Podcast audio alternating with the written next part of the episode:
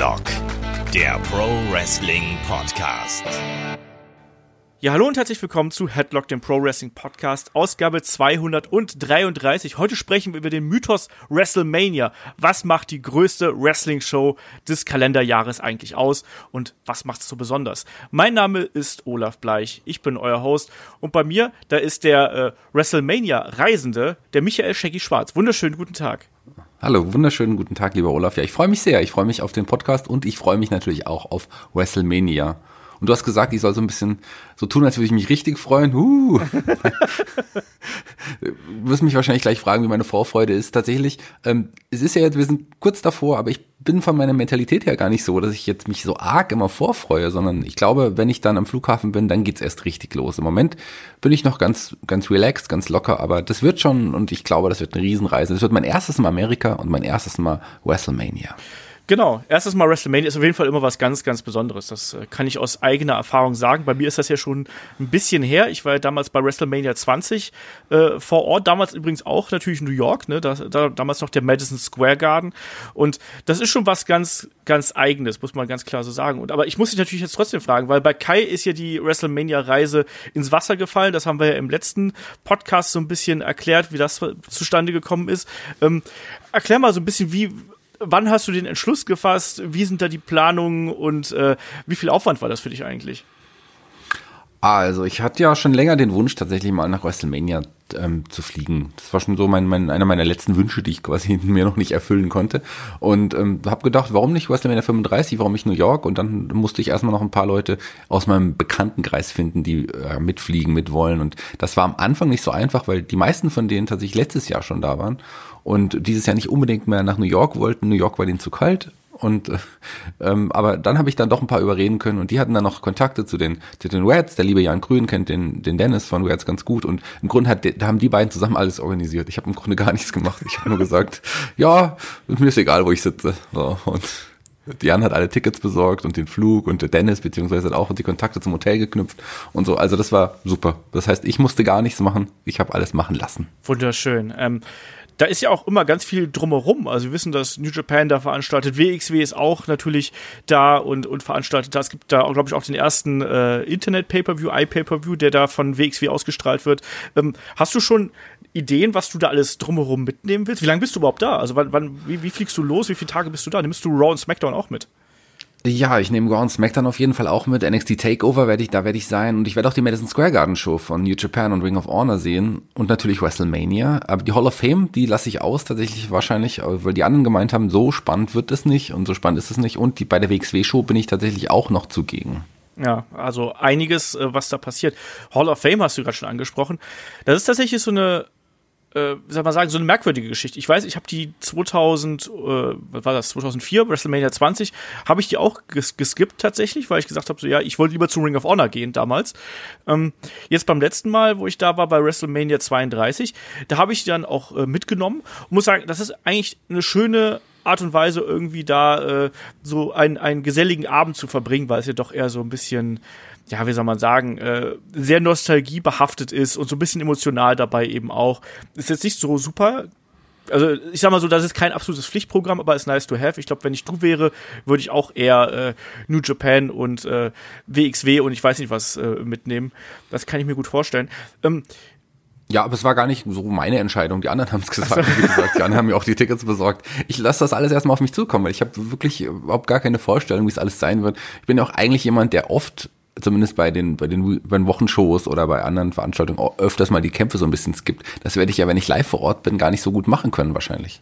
Das wird schwierig werden, auf jeden Fall. Deswegen, das ist eben auch meine Frage, weil ich kann mich eben dran erinnern, ich war ja bei, bei WrestleMania 20, war ich ja auch äh, Vorfeld von äh, WrestleMania, war ich bei, bei der Ring of Honor Show und äh, die haben mich da total weggeblasen mit dem Indie-Style, den die damals gefahren sind. Wie gesagt, ich habe damals so CM Punk gegen AJ Styles gesehen, Jay Briscoe gegen Samoa Joe und so weiter und so fort. Also echt krass. Und dann auch noch dieses total bekloppte äh, Cage-Match, was sie damals gehabt haben. Scramble Cage mit den Plateaus auf den Ecken, wo sich da äh, Jack Evans fast das Genick gebrochen hätte und Teddy Hart, die da runtergesprungen sind. Ähm, bei mir war das damals so, dass mir das fast so ein bisschen den äh, eigentlichen WrestleMania-Event so ein bisschen madig gemacht hat, weil das so ein komplett anderer, viel, viel schnellerer Style gewesen ist. Ähm, was glaubst du, wie kriegst du da die verschiedenen Stile so unter einen Hut? Also ohne, dass du hinterher sagst, boah, WrestleMania, naja, war schon irgendwie ganz nett, aber ja, ich, äh, ich glaube, ich kann, kann damit ganz gut umgehen. Also ich kenne ja die verschiedenen Stile. Live ist nochmal zu sehen, ist sicherlich nochmal was anderes, aber vor allem, ich bin ja jemand, der auch auf das Production Value achtet. So. Und gerade im WrestleMania, da kann sicherlich keiner mithalten. Die werden ja jetzt schon, also zum Zeitpunkt der Ausstrahlung schon längst angefangen haben, alles zu bauen, eine Woche vorher, wo es aus, wo wir das jetzt hier in den Podcast ausstrahlen. Da wird ja schon, da wird ja schon begonnen, das alles aufzubauen und sowas. Also es ist hier eine riesen, riesen Produktionssache mit dem ganzen Licht, den ganzen LED-Monitoren und allem drum und dran. Das ist ja schon nochmal eine Stufe über allem, was alle, alle anderen Shows in den Tagen davor und danach noch bieten können. Das stimmt, das stimmt auf jeden Fall. Vor allem auch bei WrestleMania wird auch dann nochmal das Feuerwerk ausgepackt. Ich glaube, das wird schon eine Stufe drüber sein, auf jeden Fall.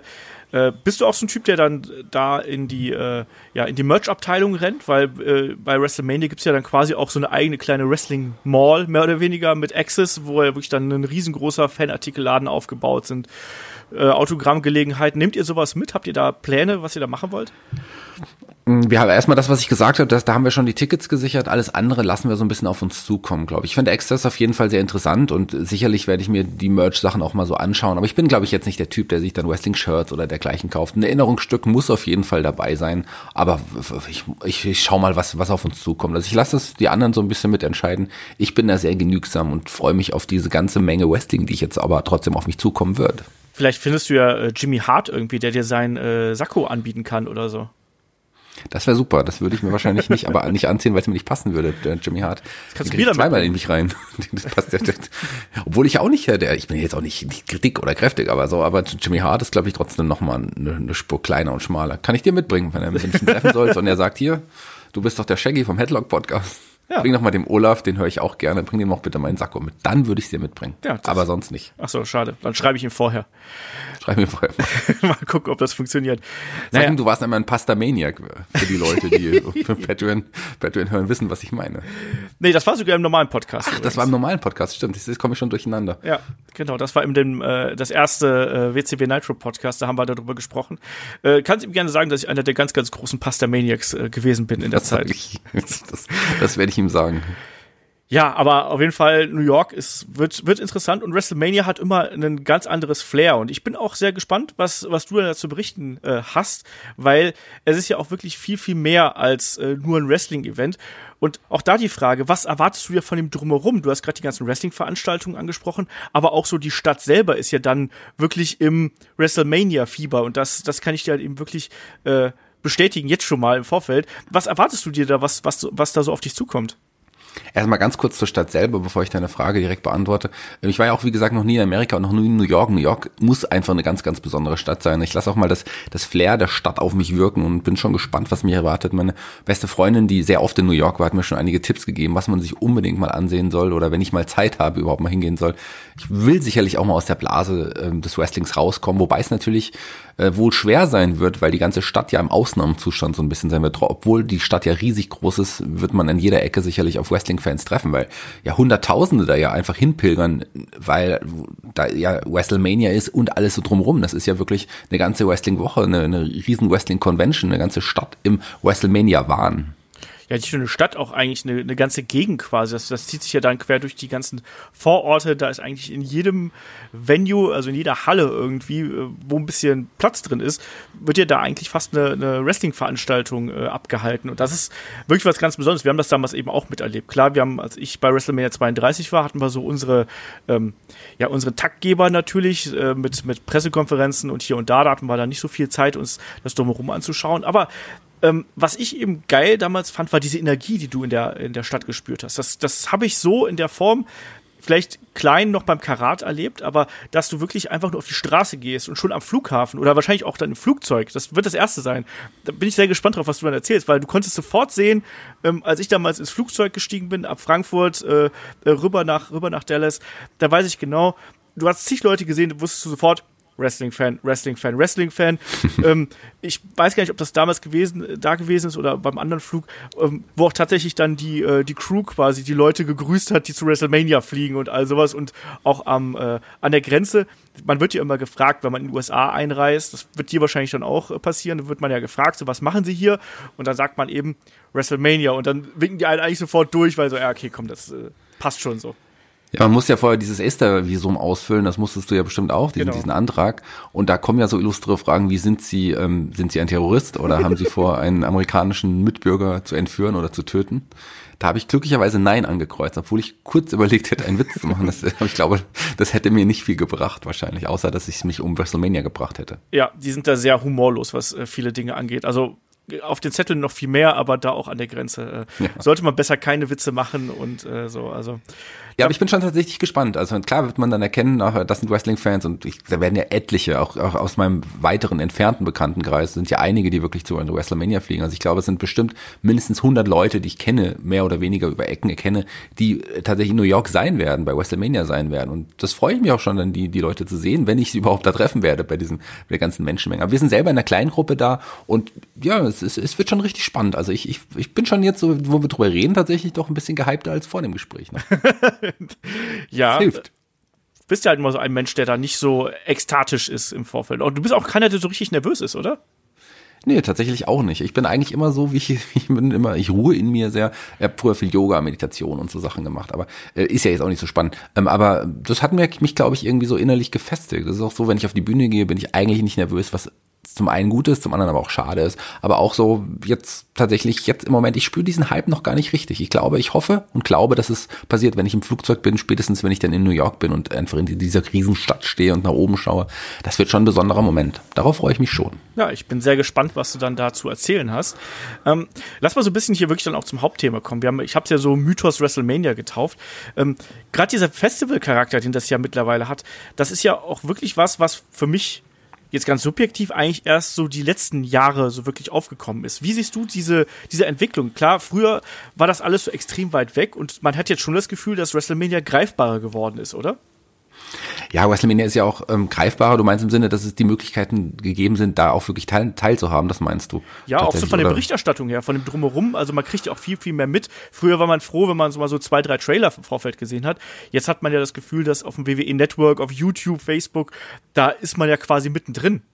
Na klar. Es ist ja auch so, dass WrestleMania tatsächlich auch größer geworden ist. Vielleicht ist WrestleMania ja sogar größer als die WWE selber. Das kann man, kann man unter Umständen auch so sagen, weil das ist jemand, wo da jeder Amerikaner dann auch nochmal denkt, oh cool, WrestleMania, das ist, ich schaue zwar kein Wrestling mehr, aber WrestleMania würde ich gerne nochmal irgendwie verfolgen oder mitbekommen. Die Arenen sind ja auch größer geworden. Also früher hat man ja, zum Beispiel 20 war der Madison Square Garden, wie du sagst, Riesenarena, man dachte, wow, das ist die Arena schlechthin. Inzwischen ist man in die Stadien übergegangen und wir haben jetzt 80.000 ist ja was Normales mittlerweile geworden, zwischen 60 und 80.000 oder die 100.000, die wir vor ein, einigen Jahren hatten. Das ist ja zwischen Normalität und gerade die Leute aus Europa oder aus der ganzen Welt reisen jetzt an. Das war früher auch nicht so ganz der Fall. WrestleMania ist einfach internationaler geworden. Man hat Publikum wirklich aus der ganzen, ganzen Welt und das spiegelt sich ja dann auch in den Publikumsreaktionen bei Raw und SmackDown anschließend noch. Also das ist schon einfach größer geworden, einfach was, was Besonderes geworden und einfach der Ausdruck WrestleMania, das ist schon, das ist tatsächlich vergleichbar mit dem Super Bowl, wenn nicht sogar auch der, sogar ein bisschen größer mittlerweile, weil der Super Bowl ja auch von den Einschaltquoten her in den letzten Jahren immer weiter nach unten gegangen ist. Und die WrestleMania hat einfach eine Riesenbedeutung, auch äh, so, äh, ja, hier popkulturell auf der ganzen Welt mittlerweile. Das auf jeden Fall. WrestleMania ist inzwischen ein fester Begriff geworden, der äh, über die letzten ja dann 35 Jahre geprägt worden ist.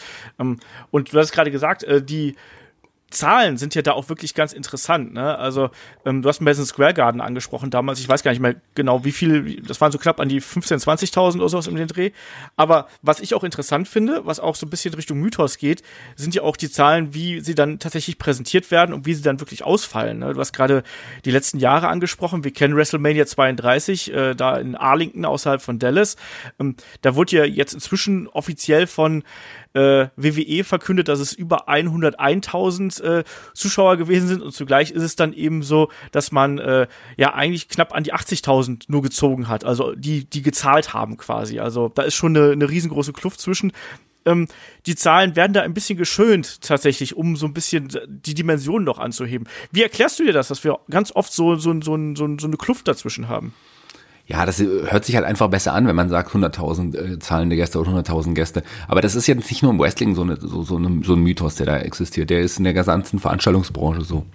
Man erhöht die, erhöht die Zahlen einfach mal gerne. Das hört sich einfach besser an.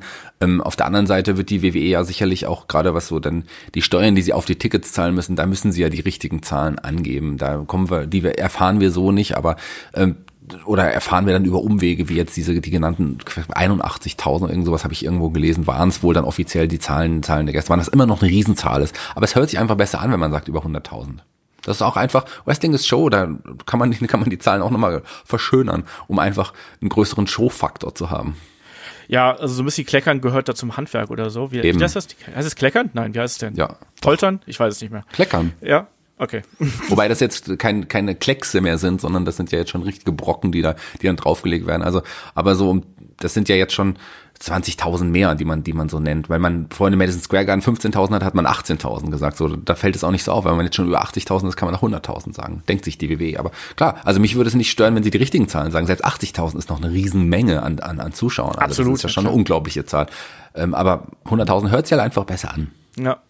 Ähm, du hast gerade auch so äh, Faktoren wie zum Beispiel die Popkultur angesprochen. Der WrestleMania war ja dann auch wirklich etwas, was äh, erst in Amerika natürlich in die, Deu in die, in die deutschen Haushalte, ja, ähm, in die Haushalte irgendwie äh, ja, Einzug gehalten hat und dann eben auch international. Ähm, wie siehst du da die Entwicklung? Also was, welchen Stellenwert nimmt äh, WrestleMania da inzwischen ein? Du hast es gerade eben schon als Super Bowl des Wrestlings äh, tituliert oder des Sports Entertainments, wie dem auch sei.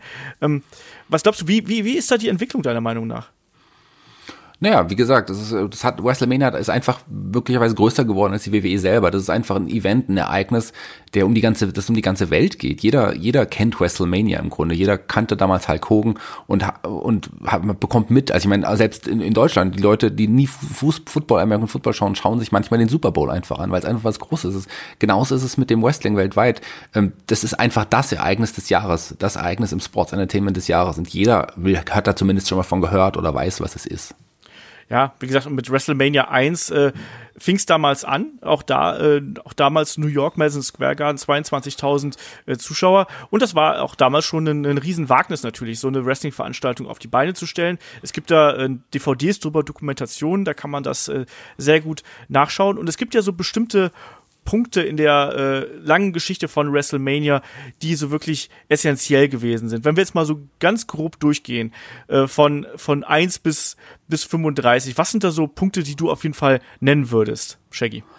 Ja, ein wichtiger Faktor, der tatsächlich bei fast jeder WrestleMania dabei ist, sind halt Promis außerhalb des Wrestlings, quasi irgendwie Promis aus dem, aus dem Showbiz, die einen, Sonderauftritt bei WrestleMania haben und einen Spezialauftritt. Die gab's schon immer, die gab's bei WrestleMania 1 mit Cindy Lauper, die ähm, gibt es auch jetzt dieses Jahr mit den äh, Jungs von Saturday Night Live, ja, und ähm, die gab es auch immer schon mit, mit, mit kämpfenden Promis wie ein, ein Lawrence Taylor oder ein, ein Floyd Mayweather oder auch Mr. T ganz zu Beginn. Also das, die Promis haben da immer schon einen wichtigen Faktor gespielt, weil so kommt man noch mal mehr ins Rampenlicht, so kommt man in die anderen Magazine, so wird auch mal außerhalb der ja, Sportsendung oder des Sports Entertainment Sendung auch über Wrestling berichtet, über WrestleMania berichtet, weil da einfach die Promis, die man von woanders her kennt, auch ihren, ihren Auftritt haben. Genau, das darf man auch gar nicht unterschätzen. Wie ist eigentlich deine, deine äh, Stellung zu äh, Prominenten im Wrestling? Findest du, das ist gut? Findest du, das ist doof? Äh, ich werde dir natürlich gleich ein paar Namen nennen, die vielleicht nicht ganz so äh, geeignet waren, aber so grundsätzlich, glaube ich, bist du jemand, der eher sagt, ja, kann man machen, oder?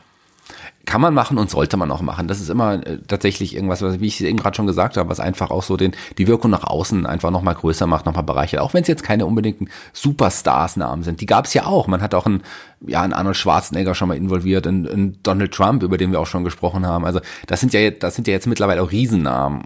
Und auch ein Lawrence Taylor war zu dem Zeitpunkt ein, ein Riesenstar. Also, und Mr. T nicht zu vergessen. Also das sind schon Namen, die auf jeden Fall was bringen. Aber auch eine Pamela Anderson oder wen wir da alles hatten. Wir werden gleich noch ein bisschen Name-Dropping machen, wie du, gesprochen hast. Ähm, das hat schon, das bringt schon wirklich eine gute Außenwirkung. Und, und warum auch nicht? Klar, als reiner puristischer Wrestling-Fan kann man sich daran stören, genauso wie man sich daran stören kann, dass da so viele Allstars auch eingesetzt werden, was ein anderer Punkt ist, den wir sicherlich noch besprechen werden.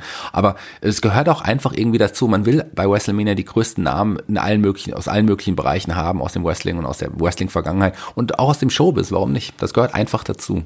Ja, und tatsächlich waren Prominente immer ein ganz wichtiger Faktor, um nochmal äh, ja, Medienvertreter zu ziehen, aber auch einfach, um nochmal eine ganz besondere Stimmung aufkommen zu lassen. Ne? Und wenn wir da gleich von, von vorne weggehen, äh, WrestleMania 1, du hast gerade schon Cindy Lauper angesprochen, das kennt man. Ähm, jemand, der auch noch mit dabei gewesen ist, ist ja zum Beispiel Muhammad Ali, der äh, Special Referee im äh, Main Event gewesen ist. Ne? Und dann eben auch noch einen Mr. T, der damals ja wirklich durch Rocky und das A-Team und was weiß ich alles, der war einfach mega bekannt. Und sowas hast du gebraucht, um wirklich ähm, die nächste Stufe zu gehen. Und äh, diese Geschichte zieht sich ja durch. Also immer wenn äh, WWE, WWF so ein bisschen am Kämpfen gewesen ist, finde ich, hat man versucht, auch mal so diesen Glamour von Promis nochmal mit reinzuholen. Egal, ob es jetzt sowas gewesen ist, du hast es gerade schon angesprochen, äh, Floyd Mayweather bei WrestleMania 24 oder dann eben auch einen äh, Mike Tyson bei WrestleMania äh, 14 im Vorfeld. Ähm, der hat ja wirklich dann nochmal, Shaggy, die Geschicke quasi im Monday Night War komplett gedreht. Ja, gerade ein Mike Tyson, also den du gerade erwähnt hast. Ich weiß noch, wie ich im, damals äh, ja, noch im, vom Fernseher saß und RTL, die RTL-Nachrichten gesehen habe und dann kam im Sport plötzlich dieser Bericht, dass Mike Tyson äh, ja hier beim Wrestling eingegriffen hat und es eine Keilerei zwischen ihm und, und dem Wrestling-Star Steve Austin gab und dann wurde über WrestleMania und so weiter berichtet, dass er da auch noch einen weiteren Auftritt haben wird. Das ging schon um die ganze Welt, das ging viral, einfach jeder hatte darüber berichtet und es hat die WWE auch nochmal bekannter gemacht. Und die anderen, die WrestleMania 1 Promis, die du erwähnt hast, also ich würde so weit gehen zu sagen, dass ohne die möglicherweise ähm, WrestleMania nie so groß geworden wäre. Man redet immer über Hulk Hogan und Vince McMahon, aber ein wichtiger Faktor waren einfach die Promis. Die haben das auch über MTV und über diese ganzen anderen Kanäle nochmal noch mal bekannter gemacht damals. Und wer weiß, wie WrestleMania heute stehen würde, hätte man nicht Cindy Lauper oder Muhammad Ali oder Mr. T bei WrestleMania 1 gehabt. Wer weiß das schon. Oder Kid Rock bei WrestleMania 25. Ja, es gibt auch Negativbeispiele, die gerade die was einige Musikacts anbetrifft. Ähm, ich habe nichts dagegen, wenn dann, wenn dann ja Leute wie Limp Bizkit oder oder Kid Rock da auftreten, aber wenn sie dann gleich fast eine halbe Stunde spielen, ist das tatsächlich viel zu viel. Ja, aber auch die Musik gehört eben dazu. Ne? Und ähm, eine, eine Sache, die ich gerade noch so erwähnen wollte. Wir haben ja letztens in den Helden aus der zweiten Reihe über Bam Bam Bigelow äh, gesprochen, dann eben auch über Lawrence Taylor, ne, bekannter, bekannter Footballer. Und äh, da war ja einer der Gründe, weshalb die beiden im Main Event standen, ähm, dass man eben Angst gehabt hat, ähm, wenn quasi ja der Kampf irgendwo in der Mid- oder Undercard stattfinden würde, dass womöglich die Medienvertreter gehen würden und über den Rest des Events nicht mehr berichten würden. Also so groß ist der Einfluss von so großen Stars in prominenten Rollen. Man darf das nicht unterschätzen. Ähm, wir sind da, glaube ich, also ich weiß nicht genau, wie es bei dir ist. Bei dir ist es wahrscheinlich noch ein bisschen entspannter als bei mir, gerade früher fand ich ähm, Prominente furchtbar im Wrestling. Ich fand es immer ganz schrecklich, es hat mich nie richtig interessiert. Aber so im Nachhinein muss man eben sagen, ja, das, das macht dann eben schon Sinn. Und auch die Musikacts, ähm, die kommen dann eben auch mit dazu.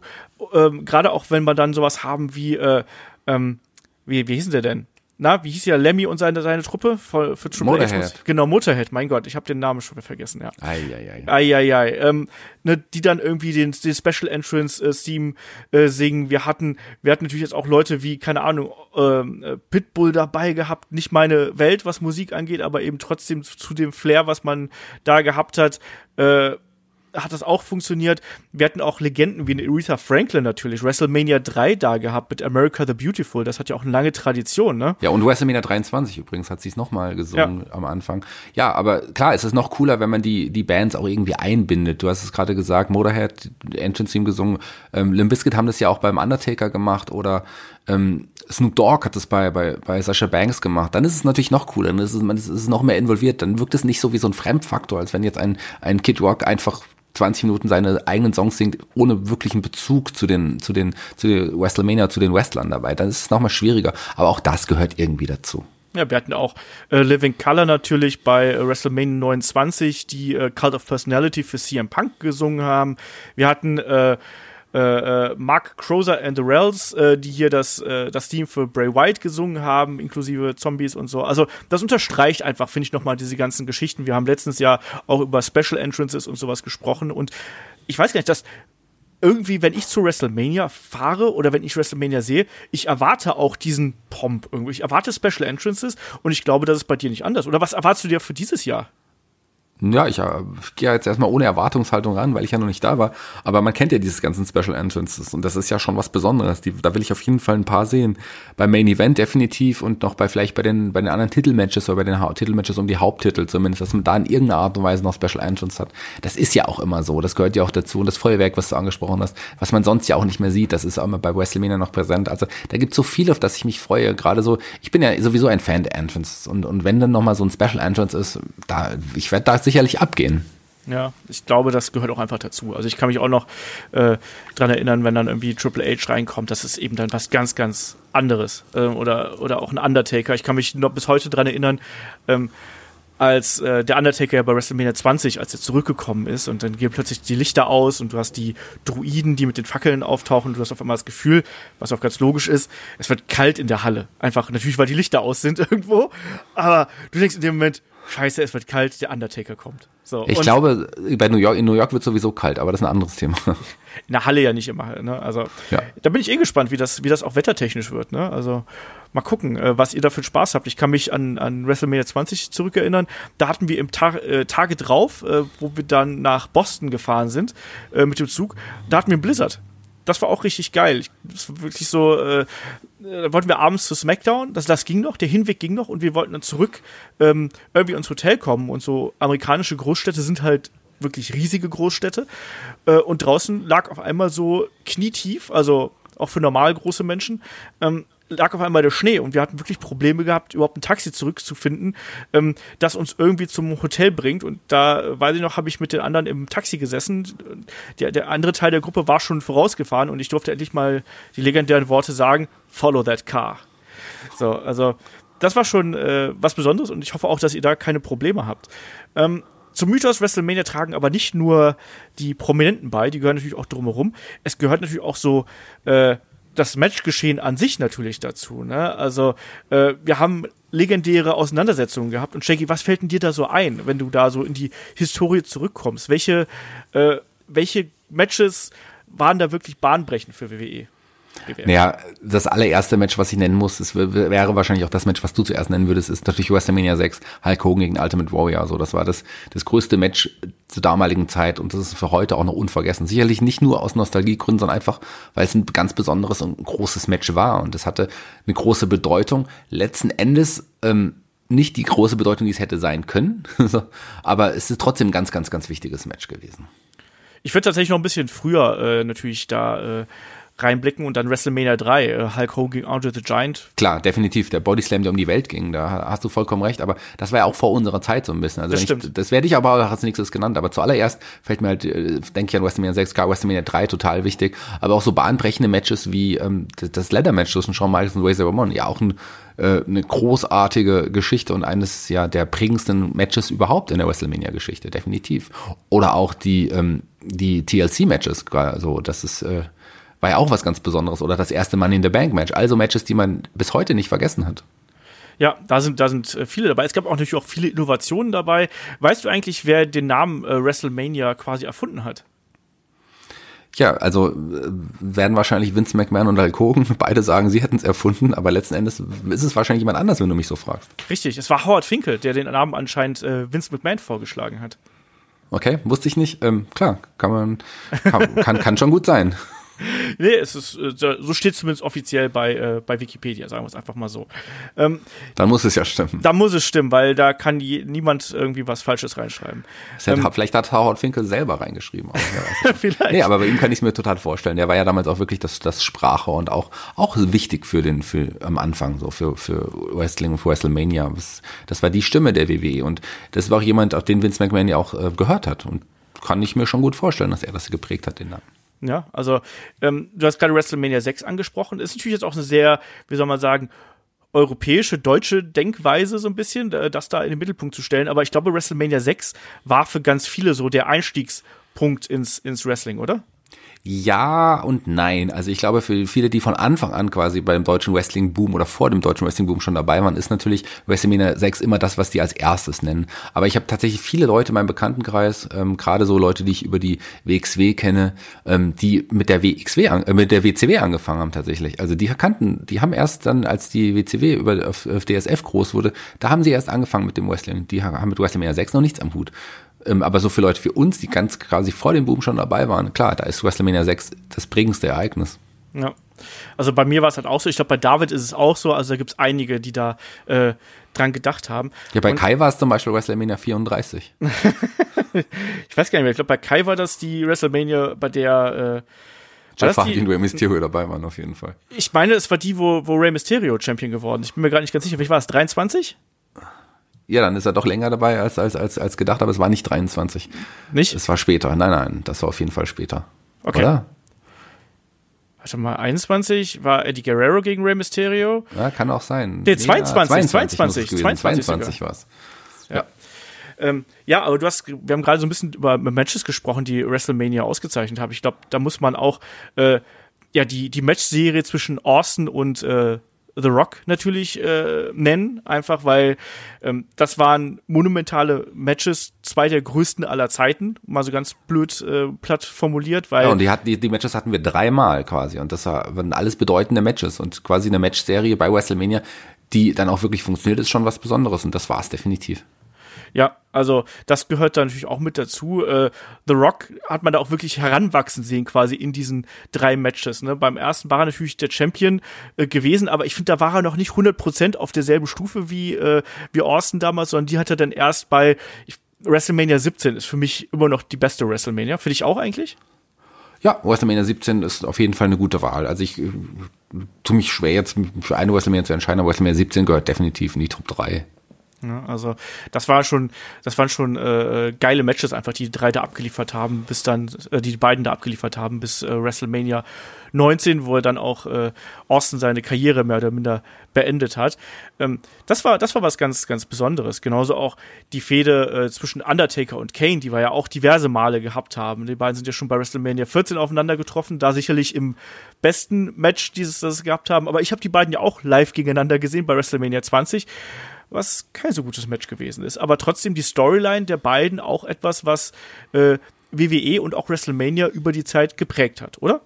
Ja, ja, auf jeden Fall. Das, das ist äh, ein wichtiger Teil der WrestleMania-Geschichte. Aber auch so Sachen, du wirst es vielleicht jetzt nicht so gern hören, aber ähm, Once in a Lifetime war eigentlich auch was ganz, ganz Großes. Das erste Aufeinandertreffen von Cena und, und The Rock war ja auch ein ganz, ganz wichtiger Faktor. Hätte man das nicht mit dem Twice in a Lifetime kaputt gemacht, wäre das sicherlich noch weit, weiter oben im Standing. Oder auch Hogan gegen The Rock war auch ein ganz wichtiges Match. Das stimmt, das stimmt. Das sind ja eh diese ähm ich habe es ja auch mal bei uns auf dem, auf dem Handout so ein bisschen diese ja, Fackelübergaben fast schon äh, Matches, ne? So würde ich die mal bezeichnen. Also gerade Hogan gegen The Rock war ja schon sowas, das äh, hat man nie so recht erwartet, weil es sind einfach zwei Wrestler vollkommen verschiedener ähm, Generationen und äh, dass man die beiden hier noch mal so sieht und dass dann auch das, das Publikum so mitgespielt hat. Die waren ja heiß wie Frittenfett, gerade auf, auf Hulk Hogan. Und dass man sowas noch mal bekommt und äh, ne, diesen, diesen, dieses, diesen Kampf der Generationen hat, das ist dann wirklich auch schon was ganz Besonderes. Und wenn du wir gerade da schon sind, es gab ja wirklich diese ähm, Passing the Torch äh, äh Moments, äh, die wir da eben gesehen haben. Ich würde auch zum Beispiel äh, wir haben es schon gerade schon angesprochen, Shawn Michaels gegen Bret Hart würde ich auch da mit rein reinpacken, oder? Also das, das Iron Man Match als dann Auf Shawn jeden Michaels Fall. Es ist umstritten, viele mögen es nicht, aber ich mag das, mochte das Iron Match sehr und gerade das war ja auch ein ja, Passing the Torch Match auf jeden Fall. Das kann man kann man so definitiv sagen. Da hatten wir ja aber auch einige, wo die Fackel weitergegeben wurde. Also ähm, klar, The, The Rock Hogan kann man so sagen, wobei The Rock da ja auch schon über seinem, über seinem Erfolg schon drüber war und der so lang danach auch nicht mehr dabei war. Aber andere Matches, wie jetzt die ersten Titelgewinne von, von Cena oder Batista, die ja dann auch lange Zeit Aushängeschilder ihres Brands waren, die, die, die waren ja auch so Passing the Torch Moments. Oder ein ganz, ganz besonderer Moment, der jetzt aber auch im Nachhinein nicht mehr so besonders ist, ist sicherlich das Ende von WrestleMania 20, wenn man da am Ende Eddie Guerrero und, und, und, und Benoit feiern sieht. Das war schon ein besonderer Moment, der sicherlich mhm. durch die durch das, was danach kam, auch alles zunichte gemacht wurde. Aber so in dem Moment dachte man, man ist bei was ganz, ganz Großem dabei. Oder auch, oder, oder Daniel Bryans Titelgewinn bei WrestleMania. Also das sind alles so große Momente, wo man gewusst hat, dass da ist jetzt, oder dachte zu dem Zeitpunkt, da ist jetzt ein neuer, da sind jetzt neue Stars gemacht worden. Wo ordnest du da äh, Roman Reigns äh, Matches ein? Also, ähm, die waren ja. alles Passing the Torch Matches. Ja, eben. So ne? also klar, bei WrestleMania 31 äh, war es ja dann, war es ja auch ursprünglich angedacht, dass er gewinnt. Dann hat man sich ja dann doch für den, für den Cash-In entschieden. Bei WrestleMania 32 gab es das Match gegen, äh, gegen Triple H und dann eben bei WrestleMania 33 ja gegen den Undertaker. Ähm, das war eigentlich alles Passing of the Torch Matches, aber aber so richtig funktioniert hat das nicht, ne? Nee, was leider am, am ja, falsch aufgebauten Charakter eines Roman Reigns, glaube ich, lag. An, an ihm selber lag es nicht, weil ich, er ist jemand, der sicherlich das Aushängeschild der WWF sein kann und sein muss. Ich meine, schauen wir mal, wie es jetzt mit ihm weitergeht nach seiner Krankheit, nach seiner Rückkehr. Ist er jetzt auf der Position, auf dem die WWE ja schon länger haben wollte? Ich hoffe, sie versaut es nicht wieder, weil Roman Reigns ist jemand, der den Liga tragen kann. Er hat einfach das, er ist ein gutes Gesamtpaket, er hat das Aussehen, er ist kein schlechter Wrestler und er hat auch das Charisma. Also es ist er kann die WWE tragen. Schauen wir mal, wie es mit ihm jetzt weitergehen wird. Ja, das äh, muss man dann mal, mal abwarten einfach, weil in den letzten Jahren, das hat man dann eben schon, äh, also man hat es einfach versaut, muss man glaube ich einfach so sagen. Da hat man, da hat man was probiert mit dem Holzhammer und äh, mit einem mit einem Charakter, der eigentlich noch nicht so weit gewesen ist, äh, da zu stehen. Und wir haben ja auch die letzten Jahre sehr geschimpft, nicht über Roman Reigns als Wrestler unbedingt, sondern über die Art und Weise, wie ein Roman Reigns hier eben dargestellt worden ist. Und deswegen tue ich mich da sehr schwer, das wirklich auch als diese Passing the Torch Moments irgendwie einzusortieren, weil es sich nicht so anfühlt. Also ich weiß gar nicht, wie, wie, ist das bei dir? Fühlt sich das bei dir nach diesem, ähm, ja, da gibt jetzt wirklich ein Triple H die Fackel an, an Roman Reigns weiter, die Verantwortung und so für die Company. Fühlt sich bei mir nicht so an. Auch beim Undertaker nicht. Nee, fühlt sich nicht so an, liegt daran, dass das Publikum das nicht wollte. Also bei einem Daniel Bryan hatte man ja so das Gefühl, dass man jetzt hier den nächsten großen Schritt geht, bevor auch seine größere Verletzung kam. Da, da hat endlich die WWE ihm das Vertrauen geschenkt und ganz am Ende von WrestleMania feiernd mit den Gürteln oder dem Gürtel äh, stehen zu dürfen. Das war schon Passing the Torch Moment, definitiv. Allerdings kam da die Krankheit dazwischen. Bei einem Roman Reigns ist es ja so, dass das Publikum es einfach so nicht sehen wollte. Und äh, von daher, das Publikum muss schon dabei sein. Wenn, wenn der, der, der neuen Generation dann die Fackel übergeben wird, jetzt die Liga zu tragen, dann muss es auch jemand sein, hinter dem das Publikum steht. Sei es jetzt, ähm, es kann ja auch ein Heal sein, den das Publikum halt dann wirklich hasst, aber in dem Fall lag, man hat den Charakter Roman Reigns einfach nicht gemocht. Das ist nochmal ein Unterschied. Mhm. Äh, das ist es dann eben auch, ne? Und äh, dadurch macht das dann diese, diese eigentlich geplant besonderen Momente äh, so ein bisschen kaputt. Aber es gibt natürlich auch immer wieder äh, Wrestler, die quasi bei, ähm, bei WrestleMania ihren ja, Breakout haben, mehr oder weniger. Ne? Wir haben, du hast gerade schon angesprochen. Ich glaube, da gehören zum Beispiel äh, die Teilnehmer an den TLC-Matches zum Beispiel mit dazu, ne? Die Hardys, Edge und Chris und auch die Dudleys. Und Shawn Michaels ist natürlich jemand, also sind wir mal ehrlich, wenn wir ganz weit zurückblicken, irgendwie Shawn Michaels bei den Rockers und dann den äh, Sexy Boy Shawn Michaels und dann hinterher eben wirklich Mr. WrestleMania Shawn Michaels, glaube ich, auch jemand, der, der, der ist durch WrestleMania groß geworden, genauso wie John Cena und Batista und Daniel Bryan hast du gerade schon genannt. Ähm, was glaubst du, abseits der großen, der großen Main-Events, ähm, gibt es da besondere Matches, die dir so in der Midcard einfallen, wo du sagen würdest, ja, man, äh, die haben mich so komplett abgeholt und da auf die habe ich mich teilweise mehr gefreut als auf die Main Events, weil mir fallen da schon spontan so ein paar Dinge ein, wo ich sagen würde, yes, das, das war's. Ja, ich habe auf jeden Fall ähm, das, das Leitermatch Shawn Michaels gegen, gegen Razor Ramon, was ja auch nicht der Main Event war, das, das äh, wobei es da ja auch Backstage schon einige äh, rum, rum, ja, einige Probleme mit gehabt, der Grund der Länge des Matches, aber da reden wir sicherlich auch noch drüber. Genau. Aber ähm, klar, das man, die Money in the Bank Matches, als sie noch bei WrestleMania waren, die waren für mich ein ganz, ganz wichtiger Bestandteil. Ich, was hat einfach was gefehlt, als man das dann weggenommen hat von, von, von der WrestleMania Card und ein eigenes, Großereignis daraus gemacht hat. Das fehlt mir heute immer noch. Ich finde, das ist sowas, was irgendwie richtig toll zu WrestleMania gepasst hat. Ähm, die Battle Royals, die ja jetzt jährlich stattfinden, die sind auch okay, um allen Wrestlern, die quasi keinen Spot auf der Card bekommen haben, irgendwie nochmal eine Möglichkeit zu geben, bei WrestleMania anzutreten. Finde ich in Ordnung. Ist sicherlich für das Publikum auch ganz cool, dann sowas auch nochmal zu sehen. Aber ähm, da gibt's einige, einige Matches, die man da erwähnen könnte, die nicht im, im Main Event standen, die aber zu was Besonderem geworden sind. Du hast TLC-Matches, haben wir beide jetzt schon angesprochen. Das ist sicherlich ähm, so das Match aus einer Midcard, was alles andere überstrahlt hatte im Nachhinein. So, man redet heute noch drüber. Und da gibt's gibt's eine Reihe von Matches. Fällt dir noch gerade eins ein, Olaf? Ich muss noch mal nachdenken. Ja, natürlich. Das ist ja auch immer so schwierig, weil äh, die Frage hatte ich nicht auf dem Handout. Deswegen, das war jetzt spontan improvisiert. WrestleMania ja, jetzt würde ich 3. dein Handout lesen. ja, das kommt auch noch schwer mit hinzu. Ähm, WrestleMania 3, Steamboat gegen Randy Savage zum Beispiel, ist da, glaube ich, so das Aushängeschild. Da ist das zwei Leute eigentlich in einem vergleichsweise, also es war damals kein kleines Match, aber halt eben schon äh, nicht so groß aufgebauten Match und nicht so groß dargestellten Match wie Hogan gegen Andre the Giant, ähm, dass die einfach hier einen Klassiker abliefern. Ganz ähm, klar, aber das war auch vor unserer Zeit und als, als wir angefangen haben, hatte man schon gesagt, das war ein großes Match, was, was äh, besonders war. Ähm, aber viel besonderer sind ja die Matches, wo man es vorher vielleicht nicht so ganz erwartet, wo man sich drauf freut und dann wird da wirklich einfach die Hütte abgerissen und das sind so, äh, das ist halt echt schon nochmal was, was, was Geileres einfach nochmal. Ich würde da auch äh, WrestleMania 8, äh, Bret Hart gegen Roddy Piper. Ich habe mich damals sehr drauf gefreut. Ähm, aber dass das Ding dann so gut werden würde, hätte ich auch damals nicht erwartet. Das war auf jeden Fall ein Hammermatch, ähm, was auch bis heute in Erinnerung äh, geblieben ist. Gerade so die Finishing-Sequenz, die habe ich bis heute nicht vergessen. Und wir haben jetzt äh, ja fast 30 Jahre später und es ist immer noch im Kopf drin. Das ist schon schon geil. Ähm, ganz besonderes Match, auf das ich mich, warum auch immer mal gefreut hatte, da können wir jetzt ganz kurz sprechen, äh, zu sprechen zu kommen, war es war glaube ich auch WrestleMania 10. Das war das äh, ja 10-Man Tag Team Match. Irgendwie ich, ich fand so ein Gerümpel-Match, auf das habe ich mich irgendwie gefreut auf der Card, also so reingewürfelt waren und dann fand es ja auch nicht statt. Ja, also ähm, das war ja damals dann aufgrund der äh, Zeitüberschreitung von äh, Razor und, und Sean, die ja einfach mal ein bisschen länger gemacht haben. Deswegen äh, musste dann dieses Match äh, gestrichen werden und offensichtlich hat sich dann auch ein, äh, ein Macho-Man Randy Savage sehr lautstark Luft darüber gemacht und hat gesagt, hier, das ist respektlos den Kollegen gegenüber. Ähm, aber ja, also Midcard, richtig gute Midcard-Matches gehören eben auch dazu irgendwo. Es wäre ne? keins geworden. Ich wollte es jetzt einfach Nee. nochmal erwähnen, dass wir das auch mal angesprochen haben. Bei den Gestalten, die dabei waren, es waren, die, wir müssen es ja auch mal sagen, die Smoking Guns waren dabei, ähm, Tatanka, glaube ich, noch Bob Holly noch als Sparkplug Holly und ich glaube der Two Three Kid auf der einen Seite gegen gegen ähm, die Headshrinkers, ist es richtig?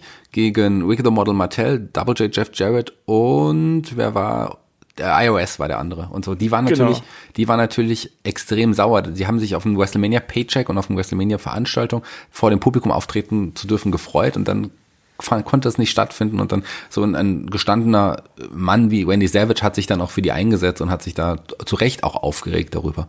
Das war natürlich schade. Sowas ist natürlich heftig, wenn sowas gestrichen wird. Das ist ja nicht das einzige Match. Es wurde, glaube ich, auch irgendwann mal ein Damenmatch gestrichen von der WrestleMania Card sehr kurzfristig. Da haben sich die Damen auch nicht so drüber gefreut, aber das hat nicht so hohe Wellen geschlagen wie damals bei WrestleMania 10. Weil es auch letzten Endes egal war, ob das Match Ja. stattgefunden hat oder nicht. das Match hat doch, glaube ich, dann äh, später noch irgendwie stattgefunden und ich meine, da haben dann die Heels haben am Ende gewonnen. Also Ja gut, so bei der nächsten, war's. nächsten oder übernächsten War-Show. Aber klar, trotzdem, trotzdem, das Match hätte jetzt keine große Bedeutung gehabt, aber für die Wrestler selber hat es eine große Bedeutung, bei Absolut, WrestleMania ja. aufzutreten. Das ist halt, das ist halt schade gewesen. Genau, so ein paar andere Midcard-Matches, die man hier noch so nennen könnten. Ähm, zum Beispiel einen, einen Christian gegen Chris Jericho bei WrestleMania 20 fällt mir da noch ein. Ähm, Kurt Angle gegen, gegen Shawn Michaels äh, gab's auch. Das war auch richtig geil. Ich muss auch sagen, dass ich, dass ich äh, Shane McMahon gegen X-Pac damals von WrestleMania 15 äh, recht gerne mochte. Das war auch sowas, was ein bisschen untergegangen ist. Generell viele Matches von Shawn Michaels natürlich, die auch da in die Midcard abgeschoben worden sind, also abgeschoben in Anführungsstrichen.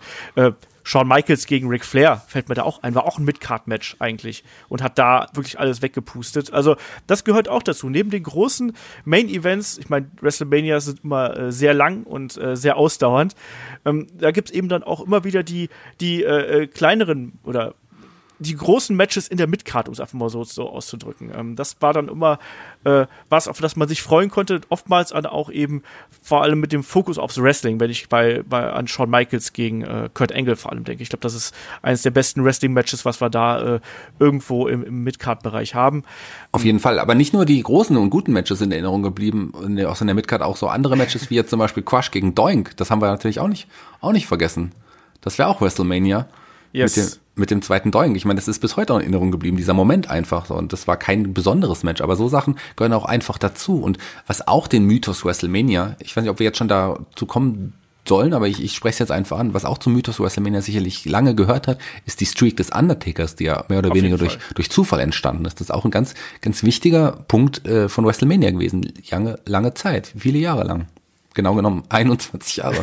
Genau, bis äh, WrestleMania äh, 30. Eigentlich 22, 22 Jahre. Einmal hat Undertaker aussetzen müssen. stimmt, aber ja, das gehörte auch dazu und das war ja auch, äh, auch da wieder, es gibt ja so diverse Mythen und äh, Legenden, die sich so äh, um äh, WrestleMania ranken und es gibt ja auch so diverse äh, Geschichten, was die, was die WrestleMania Streak angeht. Ne? Da hieß es ja ursprünglich hätte ein King Kong Bundy ähm, diese Streak beenden sollen, weil damals war den Offiziellen gar nicht so richtig bewusst darüber, dass sie da überhaupt eine Streak in der Hand gehabt haben. Das war WrestleMania 11. Es gab eben dann King Kong Bundy gegen den Undertaker und erst danach ist einem quasi aufgefallen, so, huch, der Undertaker ist ja die letzten, ich weiß gar nicht, sechs, sechs oder fünf, sechs WrestleManias unbesiegt. Vielleicht kann man daraus ja was machen. Ne? Und dann gab es nochmal die Gerüchte, dass auch ein Kevin Nash den Undertaker dann äh, besiegen können sollte, irgendwie, WrestleMania 13.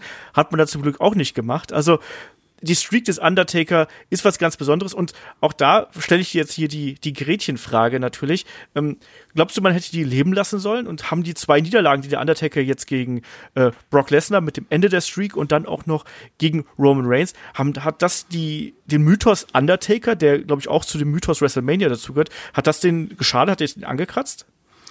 Ähm, ja und nein, sicherlich. Also Undertaker kratzt gerade selber an seinem Mythos leider, so was das Wrestlerische angeht. Und gerade das Match gegen Roman Reigns, da konnte er ja, da war er einfach nicht mehr auf der Höhe seiner selbst. Das war kein gutes Match. Das gegen Brock war ja noch unterhaltsam.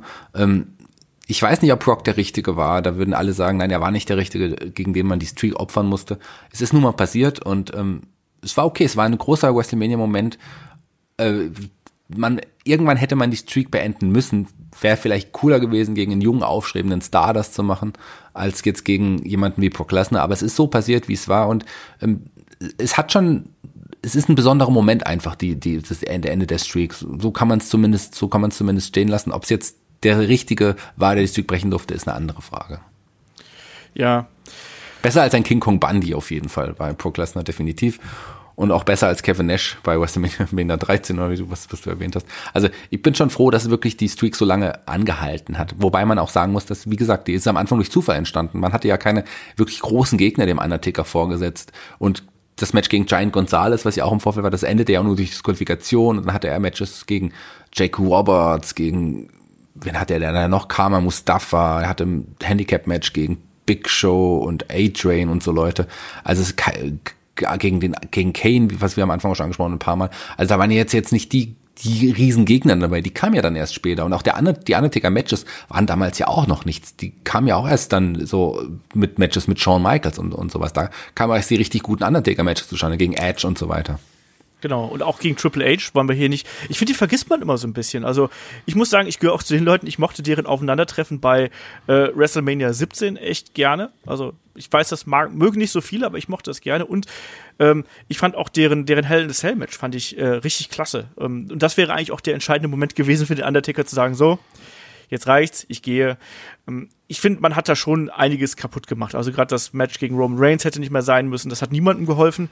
Und äh, ja, das Match gegen Brock Lesnar hat man natürlich für den Moment gemacht, man hat einen Moment kreiert, hat aber gleichzeitig dafür auch äh, wirklich eine, eine Legende, naja, ich sag nicht kaputt gemacht, aber man hat auf jeden Fall ähm, den Mythos angekratzt, sage ich jetzt einfach mal so ganz, ganz knallhart. Aber wir haben noch über, über diverse Mythen und Legenden gesprochen, die sich so um äh, WrestleMania ranken. Dieses ominöse Tag Team Match von WrestleMania 10, was wir gerade eben angesprochen haben, ist äh, eins davon. Ähm, was fällt denn dir noch ein, Shaggy? Ja, ganz wichtig äh, und, und witzig ist ja die Geschichte des, des zweiten Ultimate Warriors, der dann plötzlich, plötzlich da aufgedreht ist bei WrestleMania 8 war das, ähm, als dann äh, er Hogan zur, Eile, äh, zur, zur Hilfe geeilt ist. Da kam ja ein, äh, ja, ein schmächtigerer Ultimate Warrior mit einer anderen, seltsameren Frisur zum Ring gerannt und dann dachten viele, das ist doch nicht mehr der Original Ultimate Warrior, der sieht doch ganz anders aus, der ist nicht mehr so muskulös und die Frisur sieht auch ganz seltsam aus. Das kann nicht der gleiche Ultimate Warrior sein. Da gab es ja lange, lange Gerüchte, ähm, aber klar, das war kurz nach dem Steroidskandal und der Warrior muss ja auch mal zum Friseur gehen und so weiter. Klar, es ist immer noch Jim Herrick gewesen, aber die Geschichte gibt es zum Beispiel äh, sehr witzig. Man wird man heute immer noch drauf angesprochen. Also wenn man jemand erzählt, man ist Wrestling-Fan, sagt man erstmal, wird man erstmal gefragt, hier, das ist das alles irgendwie echt oder ist das noch der gleiche Undertaker oder die Leute, die wirklich damals dabei waren, hier, da wurde doch irgendwann mal der Ultimate Warrior ausgetauscht und so. Ja, ausgetauscht ist eh immer so eine gute Geschichte. Weil der andere also, gestorben ist übrigens, gell? Das hieß es ja immer. Der erste Original Ultimate Warrior ist gestorben. Ja, das, das ist richtig. Also, äh, man muss dazu sagen, also auch damals hat man sich wirklich gefragt, ob das der, der wirklich original Ultimate Warrior gewesen ist. Ich weiß, als ich da, als der den Run-In gemacht hat, auch gesagt so, der, der ist nur noch der halbe Warrior und irgendwie hat er diese, dieses Haare, diese neue Frisur, äh, die hat ihm auch nicht wirklich gut getan, ne? Also, schwierig. Ansonsten gibt es natürlich dann diverse Geschichten, wo ja ursprünglich was geplant gewesen ist und man hat es dann äh, hinterher umgeworfen. Also ganz bekanntes Beispiel ist ja zum Beispiel auch äh, WrestleMania 8, wo ursprünglich gesagt worden ist, man macht den großen Main Event zwischen äh, Hulk Hogan und Ric Flair und da konnte man sich ja schlicht nicht darauf einigen, wer da am Ende gewinnt irgendwo, ne? Und dann wurde ja äh, hinterher doch alles umgeworfen und plötzlich haben wir dann Hulk Hogan gegen, äh, gegen einen Justice im Main Event und Ric Flair gegen äh, den Macho Man äh, in der Midcard. Auch so ein geiles Midcard-Match übrigens, was dem Main Event absolut die Show gestohlen hat. Ne? Absolut. Aber da gab es ja noch andere Hintergründe. Und zwar hatte man ja da auch schon mit Matches zwischen Flair und Hogan äh, bei den Hausshows hatte man ja ausprobiert, aber da waren die Zuschauerzahlen tatsächlich gar nicht gut. Und ein, ein, ein Vince McMahon hat sich dann gedacht, okay, wenn da die Zuschauerzahlen bei den Hausshows schon nicht so gut sind, wo man, wo, wobei wir jetzt die beiden größten Stars, die dieses Publikum ja eigentlich endlich mal gegeneinander sehen wollte, nicht mal die Zahlen erreicht, die man eigentlich sehen will, äh, kann man das bei WrestleMania auch nicht bringen. Und man hat dann mit Justice eh jemanden gehabt, den man sehr gut aufgebaut hat, das fand ich sehr, sehr cool. Und auch die Fehde Savage äh, gegen Flair fand ich irgendwie ganz spannend mit diesen gefakten Fotos mit Elizabeth, falls du dich da irgendwie dran erinnerst. Ja. Das war ja auch irgendwie, irgendwie was cool damals. Und in The Justice mochte ich eh, obwohl es am Ende ja dieses gebotchte Ende gab. Auch mit dem One-In dann vom Warrior und von Papa Shango, der viel zu spät kam. aber so, das ist ein, ein Mythos der Geschichte. Aber wenn man von Matches äh, spricht, die hätten eigentlich sein sollen, muss man auch äh, sprechen von, äh, von WrestleMania 7. Da sollte es ja ursprünglich auch mal zum, zum Rematch. Also eigentlich sollte der Ultimate Warrior ein ganzes Jahr Champion bleiben und dann sollte es zum Rematch gegen Hogan kommen. Aber der Warrior, auch da haben die, ähm, die, ein, die, die Zuschauerzahlen bei den Hausshows als mit Warrior als Champion auch nicht so ganz gepasst. Und der Warrior war eher ein schwieriger Charakter. Also hat man ihm tatsächlich äh, den Titel wieder abgenommen und Slaughter gegeben und hat sich dann lieber für die große Fehde Sergeant Slaughter gegen Hulk Hogan ähm, entschieden, die selber aber auch nicht das Byweight gebracht hat, was es eigentlich bringen sollte. Man war ja wollte ursprünglich auch eine größere Halle bei WrestleMania 7. Das hat ja auch alles nicht so gebracht.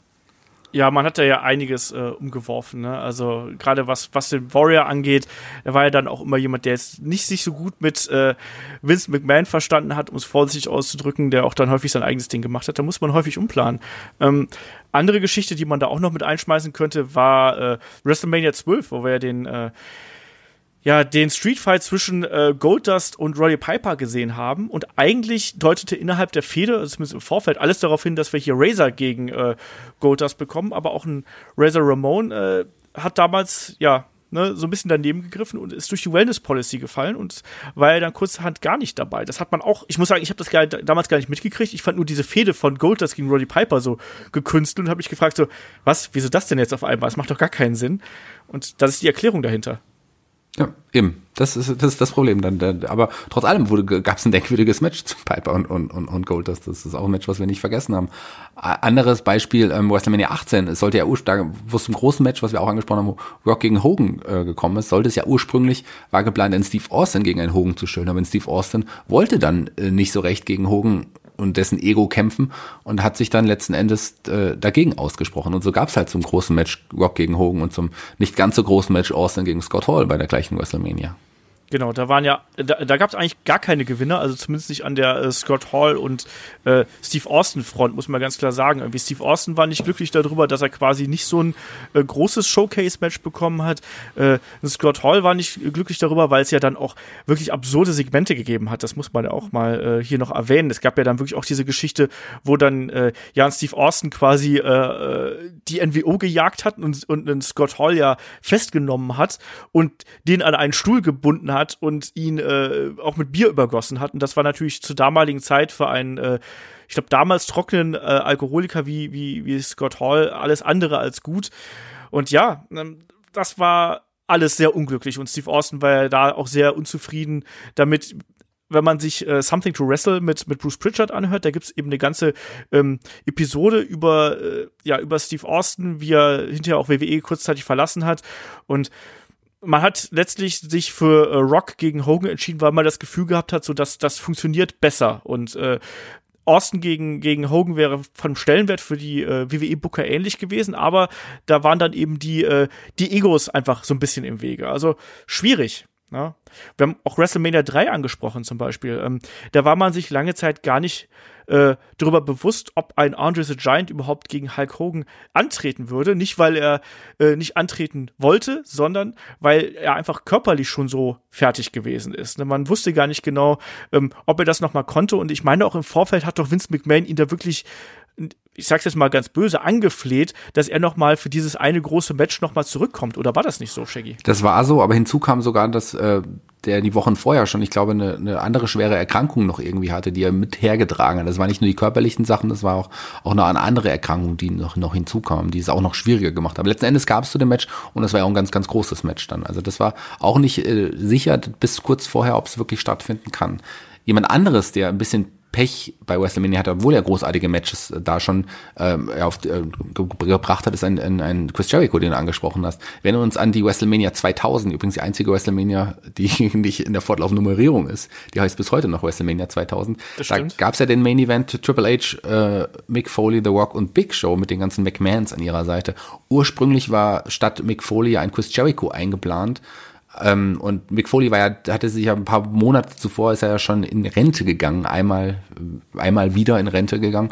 Und man hat ihn aber für das Match reaktiviert, weil man nicht sicher war, ob der Jericho die, doch die Zugkraft haben wird, um da im Main Event mitzustehen. Und dann hat sich dann letzten Endes lieber dann für Mick Foley entschieden. Das ist auch schade, dass man da einen Jericho aus dem Main Event genommen hat. Und Jericho ist auch so jemand, der bei WrestleMania 29 ja dieses sagenumwogen Match gegen Fandango gehabt hatte. Und die ursprüngliche Idee war, Jericho vorher als großen Heel zu bringen und gegen ein aufstrebendes Face wie ein Wyback zu stellen bei WrestleMania 29. Gab's jetzt nicht, aber das Match gegen Fandango gehört sicherlich auch nicht zu den Highlights, obwohl es kein schlechtes Match war. Aber Vince McMahon war ein Riesenfan von Fandango, der ja sein Debüt, das muss man auch sich mal vorstellen, sein Debüt bei WrestleMania 29 in einem Sieg gegen Chris Jericho hatte.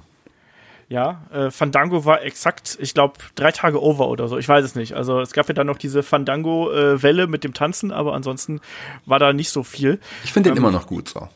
Ja, ich, ich fand ihn auch mit den, äh, mit die Fashion Files und so waren hochgradig unterhaltsam, aber da hat man ja offensichtlich jetzt nicht so großes Vertrauen in das äh, ganze Ding gehabt. Und ich finde auch Humor sollte man auch äh, im modernen Wrestling irgendwie durchaus häufiger mal versuchen mit einzubauen, auch auf der ganz, ganz großen Bühne, weil das hat den Wrestlern immer geholfen, egal ob es jetzt ein Kurt Angle gewesen ist, Edge und Christian oder auch ein Jericho, der ja auch durchaus sehr humorige äh, Geschichten abgeliefert hat. Ähm, das hatte auf jeden Fall immer geholfen. Ein ganz, ganz ähm, wichtiges Match, was wir noch gar nicht angesprochen haben, was wir aber im Match of the Week ansprechen werden, was ja jetzt auch am Wochenende herauskommt, ist ähm, tatsächlich das Match The Battle of the Billionaires. Das sollte man ein zumindest mal in diesem Podcast auch nochmal zumindest namentlich kurz erwähnt haben. Sollte man das? Warum denn, Shaggy? Da ist schließlich der zukünftige amerikanische Präsident aufgetreten, der den wahrscheinlich besten Stunner in der Geschichte von Stone Kill Steve Austin kassiert hat. Der besten Stunner, den es jemals gab. Den hat ihn so gut verkauft und nee, also das Match ist schon auf jeden Fall ein Match, was man, was zu WrestleMania Geschichte gehört. Das war schon was Großes. Das ist ja etwas, worüber die WWE heute immer noch redet. Ja, der, äh, amerikanische Präsident war bei WrestleMania. Ich meine, das war ja nicht seine einzige WrestleMania, wo man ihn gesehen hat. Man hat ja auch WrestleMania was vier und fünf, die er gehostet hatte, wo es in seiner Halle war. Ja, im glaube, Trump Plaza. Genau, im Trump Plaza. Und da war, hat er auch kurze Ansprachen gehalten. Also ein, ein, ein Donald Trump immer sehr nah bei der WWE. Ist ja nicht umsonst so, dass äh, ja, die Frau von Vince McMahon ja auch im, im erweiterten Kabinett von einem Trump sitzt. Ja. Ja, das gehört auf jeden Fall auch dazu. Es passt ja eigentlich, also da gehen ja wirklich dieser, dieser Promi-Status plus eben ähm, ja, das ganze Flair plus eben Wrestling gehen da irgendwie äh, zusammen und das das steht auch für WrestleMania auf eine gewisse Art und Weise. Ähm, Shaggy, hast du noch äh, eine, eine Urban Legend, einen Mythos zu WrestleMania oder sollen wir hier noch ganz kurz die Part-Timer abfrühstücken? Lass uns die Part-Timer erst nochmal abfrühstücken, so wie du es gesagt hast ja, die Part-Timer sind ja wirklich so ein, so ein Phänomen, was wir die äh, letzten, ich sag mal, zehn, zehn, zwölf Jahre äh, erst so richtig gehabt haben. Ähm, egal, ob es jetzt aktuell jemand ist wie eine, wie eine Triple H und Batista oder dann eben auch einen Undertaker, der dann quasi nur noch einmal im, im Jahr antritt. The Rock haben wir gesehen, once in a lifetime, twice in a lifetime, die dann wirklich nur mal hin und wieder auftreten. John Cena fällt da inzwischen auch irgendwo rein. Ähm, findest du, das ist eine positive Entwicklung? Weil früher hatte man das ja relativ selten bis gar nicht. Man hatte es nicht, weil man es nicht brauchte. Heutzutage ist, wir haben das Problem, sprechen wir seit Jahren an, die WWE hat es nicht geschafft, wirkliche Superstars noch aufzubauen, die für das Mainstream-Publikum, und das hat man bei WrestleMania auch, man hat nicht die, nur die gelegentlichen Fans oder die Fans, die immer schauen, sondern man hat gelegentliche Fans, die sich WrestleMania anschauen. Und da kann man einfach nicht unbedingt ein, ein AJ Styles gegen Seth Rollins, so geil das Match vielleicht wäre, als Main Event bringen. Das geht halt einfach nicht. Da muss man die großen Namen haben. Und da sie einfach es nicht geschafft haben, wirklich große Namen aufzubauen, ist man auch noch gezwungen, so ein bisschen auf die Part-Timer zu setzen. Zumal das ja wirklich auch große Namen waren. Ähm, ich finde, es in diesem Jahr nicht so schlimm, wie es auch schon, wie es früher schon mal war, weil man hat ja im Grunde äh, ja Part-Timer wie einen John Cena, einen Triple H, die die, regelmäßig irgendwie auch mit dem Produkt noch verbunden sind. Und ein Batista ist ein großer Name, der sicher im Ring noch drauf hat, der auf jeden Fall WrestleMania bereichert. Also ich freue mich sehr, dass das Match stattfindet. Sicherlich gibt es auch Leute, die dagegen sind, aber ich finde es gut, es gehört irgendwie dazu.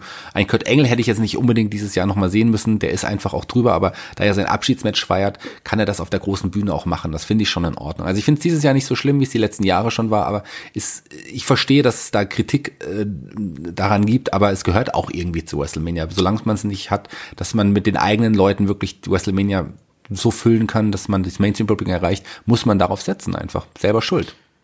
Ja, so ist es dann eben wirklich. Selber schuld, glaube ich, umschreibt es ganz gut, weil man hat es wirklich einfach nicht geschafft, äh, neue Stars so aufzubauen, dass die äh, WrestleMania wirklich in der Gänze füllen können. Früher hatte man das Problem nicht, heute hat man das. Das spricht wiederum für die äh, Unausgegorenheit des äh, WWE-Produkts, haben wir auch schon oft genug äh, hier kritisiert. Ähm, ansonsten bräuchte man diese Leute nicht. Ähm, mir persönlich wäre es lieber, wenn wir die nicht hätten. Ich bin auch jemand, der Batista gegen Triple H nicht unbedingt braucht, auch wenn ich dieses Drumherum ganz gut finde, aber äh, ich bin sehr gespannt drauf, was, was dabei ra äh, rauskommt. So eine Retirement-Match wiederum finde ich, das äh, darf man bringen, das sollte man sogar bei einer WrestleMania bringen, einfach um auch, ja, den, äh, Status eines Kurt Engels nochmal zu unterstreichen, weil das ist einer der besten Wrestler, die äh, WWF, WWE jemals hervorgebracht hat. Ähm, das ist ein absoluter Star und der verdient auch nochmal den Abschied auf der ganz, ganz großen Bühne. Ähm, wenn er jetzt, keine Ahnung, nach seiner Niederlage gegen Drew McIntyre bei Raw einfach so mir nichts, dir nichts im Sonnenuntergang verschwunden wäre, hätte ich das sehr traurig gefunden. So soll er nochmal wirklich diesen gebührenden Abschied kriegen. Und das gehört auch, auch diese emotionalen Momente äh, gehören ja mit dazu. Also egal, ob es jetzt der Abschied äh, von Kurt Angle sein wird, der Abschied von einem äh, Ric Flair gewesen ist oder dann auch, ich meine, WrestleMania 7 äh, irgendwie Ultimate Warrior gegen den Macho Man mit der mit der Wiedervereinigung von äh, von Macho Man und Elizabeth damals. Äh, wer hat da nicht geweint, Shaggy? Ja, ich weiß nicht, ob ich geweint habe, aber es war auf jeden Fall ein sehr bewegender Moment. Das kann man so sagen. Und jemand, der, wirst du vielleicht jetzt auch nicht so gern hören, aber jemand, der auch sein Abschiedsmatch bei WrestleMania haben muss, ein wirklich, wirkliches Abschiedsmatch ist sicherlich der Undertaker. Und ähm, zu Zeitpunkt der Aufnahme ist, wir haben das jetzt tatsächlich äh, zwei Wochen vor WrestleMania, vor, also bevor wir es jetzt ausstrahlen, diesen Podcast schon aufgenommen, ist der Undertaker ein Punkt jetzt noch nicht auf der Karte. Und ich glaube, dass man ihn aber noch darauf äh, sehen wird, in seinem letzten Match. Das glaube ich eben gerade nicht übrigens. Gegen Kurt Angle. Ich glaube, da kriegen wir John Cena gegen Kurt Angle. Ja, werden wir sehen. Das ist natürlich auch gut möglich. Aber ich würde den Undertaker tatsächlich gerne sehen. So. Ja. Live. Nochmal. Gegen Sting dann, mein Mal gucken.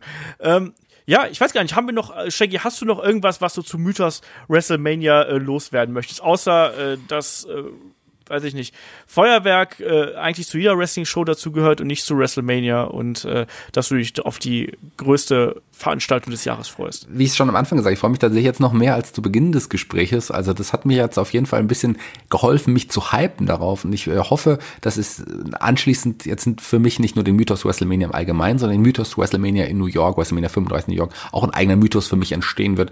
Ich glaube, das ist, äh, das wird was ganz Besonderes. Ich freue mich sehr und gerade so mit den anderen Leuten zusammen dem Jan Grün und Jennifer Fischer im Besonderen aus meinem engeren Bekanntenkreis. Das wird schon auf jeden Fall ganz, ganz toll. Ich freue mich auf WrestleMania, ich freue mich auf alles drumherum, auf die ganzen Veranstaltungen drumherum, die stattfinden, ähm, die ganzen Fanfeste und auch die ganzen Indie-Promotions und auch New Japan und Ring of Honor, die da veranstalten werden, die WXW, da, da werde ich auch mit dabei sein und, und wieder ein bisschen helfen. Also ich freue mich da wirklich sehr auf die, auf die, die gesamte Woche in New York. Ich freue mich auf die Stadt. Vielleicht mache ich eine, ähm, eine Seinfeld-Tour, weil ich ein riesen Seinfeld-Fan bin und New York da sicherlich auch eine ganz, ganz wichtige Rolle spielt bei Seinfeld. Also ich freue mich auf so viel einfach, auf alles drumherum und nicht nur Wrestling, sondern einfach Mythos WrestleMania gehört einfach alles dazu. Die Stadt, die Menschen, das Wrestling.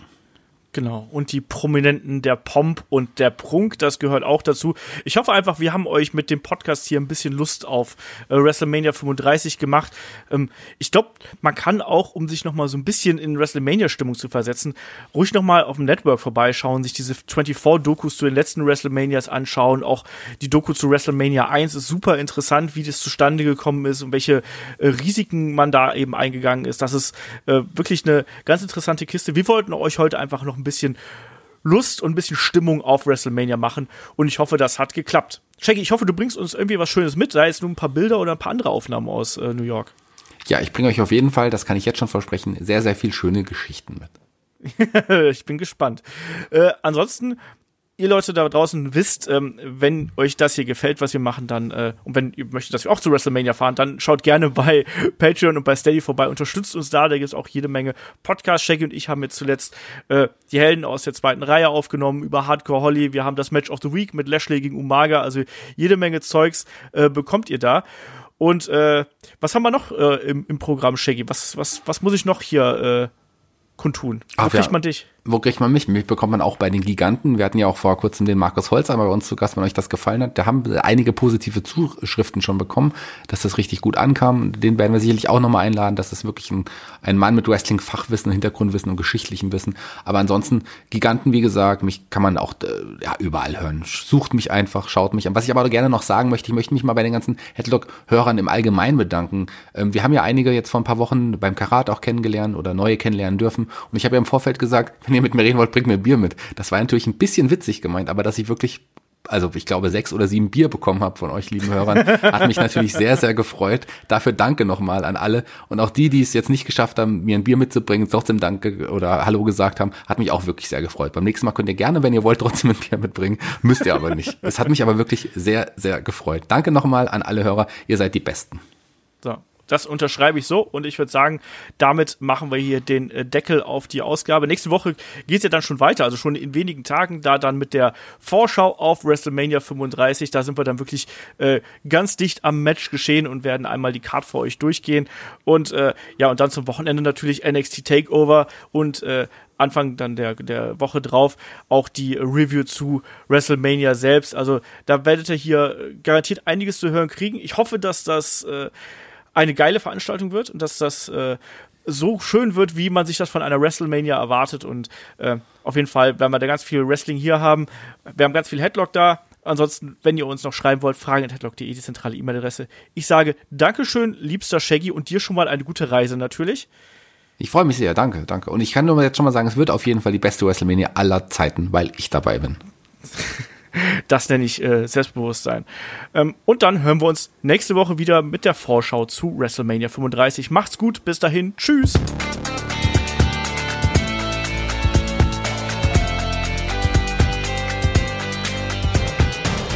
Headlock, der Pro Wrestling Podcast.